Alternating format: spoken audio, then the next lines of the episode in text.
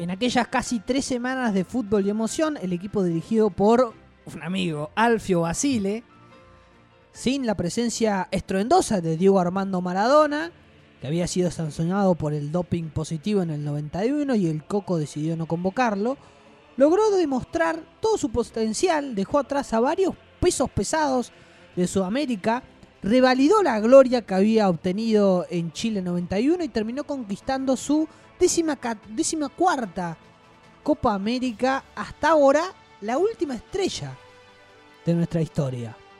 Más allá de la alegría, el combinado nacional no tuvo un trayecto fácil rumbo al duelo decisivo en el Estadio Monumental de Guayaquil.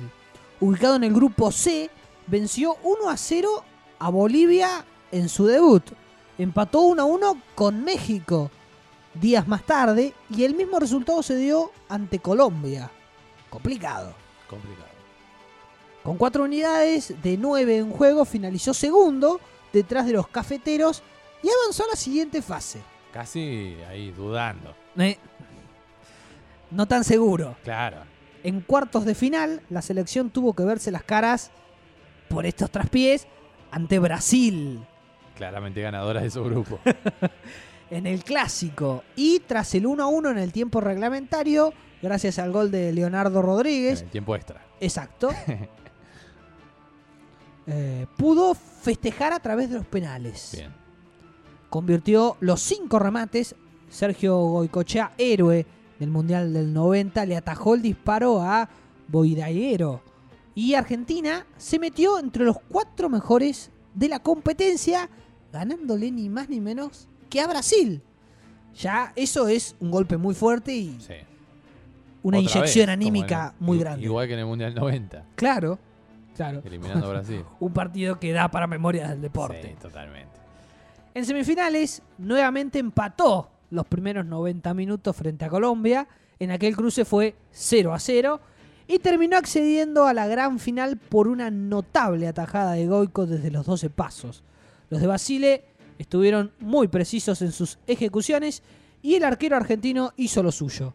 Le contuvo el tiro a Víctor Hugo Aristizábal y desató la, euf- la euforia de todo el país. Casi como la escaloneta, en medio deportivo empate estaba el coco.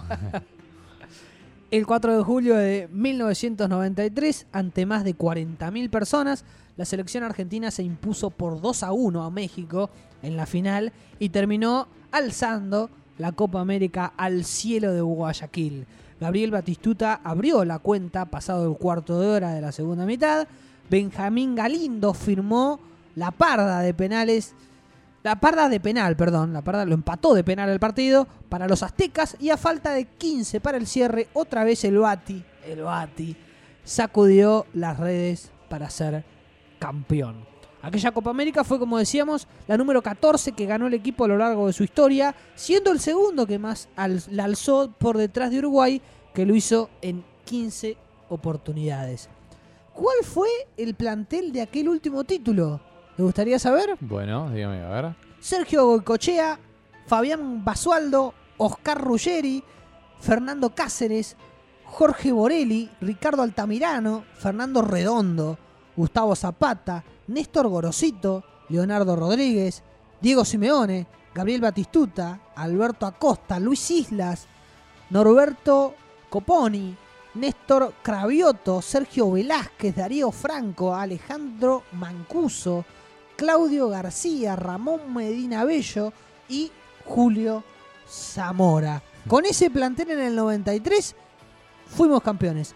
¿Podrá el seleccionado actualmente dirigido por Lionel Scaloni romper el beneficio de la mano del mejor Messi? Mucho, mucho local, por lo que veo, había el Beto Acosta, Sí. eh, Medina Bello. La verdad que era bastante local. La Y sin. Diego, Y sin Diego. Y con Ruggeri levantando aquella copa. eh, claro. cap- capitaneando a la selección. Y ¿sabe qué? Algo que le quiero decir como, como intro, pero como una especie de spoiler. A ver. Eh, un invitado, el primer invitado fue México ahí. Era la primera vez que era invitado. Y, Ah, mira. y de eso vamos a estar hablando en el siguiente bloque. de los invitados Bueno, de la Copa Le América. traje una introducción entonces. una un buen enganche vamos a hacer. Eh, un buen enganche como, como de los pocos que quedan, diría usted. Así que bueno, pero antes, vamos a ir eh, a la historia que les he traído de A ver. Memorias del Deporte, en este caso la Euro 2004. Una Euro muy bonita, la verdad, para mi gusto, muy, muy reveladora, eh, inesperada en un montón de sentidos. Bueno, fue en Portugal la Eurocopa y el partido inaugural fue Portugal contra Grecia. Lo raro de esto, del partido inaugural, fue que terminó siendo el mismo partido que el de cierre. Portugal contra Grecia. Una cosa inaudita, increíble. Quiero, ya me gustó la historia. Sí, sí, es, es- es- la verdad fue eh, increíble y vivirla. Yo la recuerdo bastante esa Eurocopa. Portugal contra Grecia, eh, bueno, parecería que el local iba a tener un debut auspicioso y sin embargo perdió 2 a 1 en ese partido. ¿Sabe quién debutó en la selección en ese encuentro? A ver. En un torneo grande, Cristiano Ronaldo. Mirá. Tal como lo pusimos en las historias. Bueno, eh, una especie de spoiler que hicimos ahí en historias de Instagram, en arroba tiempo extra guion bajo FM. Bueno, ahí, No tenía buena cara en la historia. por Cristiano. eso. Veremos cómo termina Cristiano. Eh, entró Cristiano y entró Deco también, que por ese entonces estaba en el Porto, después pasó al Barcelona. Eh, bueno, Portugal empezó mal la copa, su propia copa. Luego España eh, también estaba en ese mismo grupo, un grupo que por ahí España y Portugal eran los candidatos. A España también le tocó empatar contra, contra Grecia. Y en la última fecha, España y Portugal se midieron. Portugal le ganó a España. Y Grecia, si perdía por un solo gol de diferencia, clasificaba. Pero pasó que Rusia, que era el último de los, eh, de, ese grupo, arrancó ganando 2 a 0 eh, a los 15 minutos a, los helvéticos. Así que prácticamente lo estaban dejando afuera a pesar de no haber perdido ni con España ni con Portugal. Bueno, luego eh, el conjunto helvético logró descontar y en una derrota muy, muy sufrida terminó clasificando, dejando fuera ni más ni menos que España, pasando Portugal y Grecia, ambos. Bueno, esta Eurocopa no solo tiene esta curiosidad, sino que también... eh, Pregunto, hacemos- ya para Grecia eso Ya, era, histórico. No, no, incluso fue la primera vez que Grecia clasificaba de ronda en una Eurocopa. Era la segunda vez que jugaba una Eurocopa, después de 24 años, y la primera vez que clasificaba. Wow. Nunca, nunca había clasificado a una siguiente ronda. Otra de las curiosidades que, que tuvo esa fase de grupos fue el debut de Letonia. También entre los 16 equipos estaba Letonia. Había clasificado, fue debutante y ojo, tuvo buenos resultados. Empató con Alemania, 0 a 0. Ya para Letonia empatar, Golazo, empatar con golazo. Alemania. Pues lo festejaron como si fuera eh, campeones del mundo, obviamente. Listo, ya está, se pueden ir contentos. Perdieron con Holanda, bueno.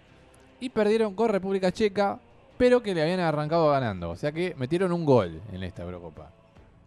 ¿Cómo había llegado eh, Letonia? Bueno, también en, en un famoso partido para ellos, para los letones, que empataron con Turquía. Bueno, eh, después de haber perdido 2 a 0 el partido en Estambul, eh, lograron empatarlo, llevar 2 a 2 y clasificar a esta Euro. Así que fue una especie de milagro de Estambul también para ellos. No solo como aquel milagro de Estambul de, de Liverpool-Milan, el 3 a 3 de la Champions. Bueno, algo parecido fue. Eh, otra de las curiosidades eh, fue que Dinamarca y Suecia llegaron a la última fecha en su grupo. Y estaba Dinamarca, Suecia, Italia y Bulgaria. Eh, llegaron a la última fecha que si empataban 2 a 2, automáticamente clasificaban.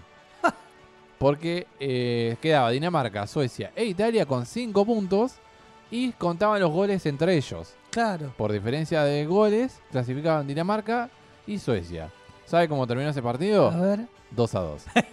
Así que los tanos, obviamente puteando en sus casas a los, a los nórdicos, a ambos nórdicos, terminaron quedando afuera Afuera, en primera España ronda. a Italia. Qué En Eurocopa. fase de grupos, sí, sí. Qué Eurocopa. El que clasificaría a, a, eh, los que clasificarían de la fase de grupos sería Francia, por ejemplo. Claro. que le tocaría con el sorprendente Grecia. Bueno, en cuartos de final, eh, un partido, la verdad, inaudito. Grecia terminaría ganando con gol de Ángelo Caristeas. El- aquel 9 grandote, bueno, terminaría ganando Francia, eh, perdón, Grecia a Francia, que... eh, Batacazo. un batacazo total, hasta ahí. Que en semifinales Grecia le tocaría con eh, una de las revelaciones en cuanto al juego. Porque obviamente el- el- la revelación era Grecia, pero bueno, en cuanto a juego era República Checa, que venía mostrando un Claro. nivel bárbaro. Con Peter Sech en el arco, Jankulovski, Ufbalusi en la defensa, Smeiser, Poborki, Roseki Nedved, o sea, un Uf. medio campo hermoso. Milan Baros y el gigante, el pelado Jan Koller. Er- enorme equipo fue ese República Un Checa. equipazo que Enorme jugaba, equipo. era una especie de fútbol total muy parecido a lo que intenta hacer Dinamarca hoy en día. Eh, hermoso. En semifinales se enfrentaron República Checa y Grecia y eh, había, eh, ¿se acuerda que hablamos de gol de oro en otro programa de tiempo extra? Sí, Bueno, sí, sí. acá había gol de plata. ¿Cómo es el gol de plata? Si metías el gol eh, en uno de los dos tiempos, por ejemplo, si lo metías en el primer tiempo, en realidad, ya terminaba el partido. Eh, mejor dicho, transcurrían los 15 minutos y Claro. terminaba. Claro, Eh, claro. Contaba un Diferente tiempo. con el gol de oro, que Claro. ni bien haces el gol, termina en este caso cuando claro. termina el tiempo. Cuando termina el tiempo, digamos, los 15 minutos.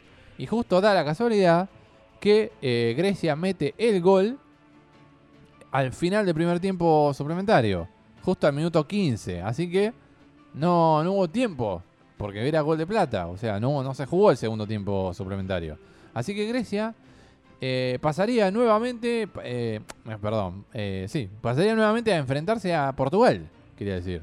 O sea, una locura. Grecia contra Portugal, el mismo partido de la primera fecha, el partido inaugural, sería la gran final de esta Eurocopa. Con un Grecia Inesperado, totalmente inesperado. incrédulo de sí mismo. Totalmente inesperado. ¿Qué Eh. greco se habría imaginado en el primer partido haber llegado hasta la final contra el mismo rival Contra el mismo que rival. era Portugal? Contra- Insólito. Y local, aparte. Podría haber sido inchequeable tranquilamente esto. ¿eh? Eh, y, pero bueno, yo creo que hay mucha gente que sabe la historia porque es, la verdad que eh, de parte de los libros de historia, creo que de- del fútbol europeo. Igual me refiero en lo inchequeable, en lo sucedido. No tanto en la repercusión del hecho, sino en que. ¿Cuándo volverá a suceder algo No, así? y que, creo que Grecia hasta cuarto de final se le costaría mucho llegar. Claro. Imagínense llegar a una final ¿Y cómo ju- salió? Y justamente ganarla.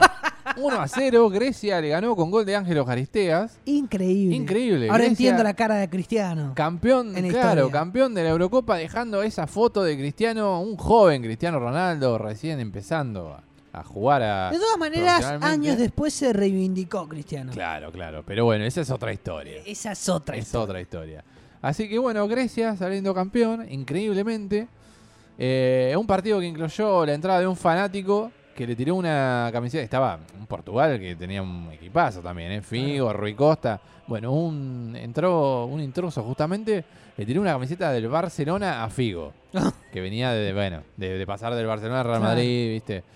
Eh, Complicado. un partido muy, obviamente, Grecia eh, fue eh, bastante mezquino en todos sus planteos, pero bueno, eh, Otto Rehagel, que era el técnico, eh, lo llevó a la gloria, lo llevó a la total gloria y ganando esa Eurocopa. en 2004. Extraordinario. Extraordinaria historia que supongo que algunos de los oyentes recordarán también con, con cariño, supongo, porque es eh, ser parte de, de- de algo, al menos, por verlo uno, uno mismo.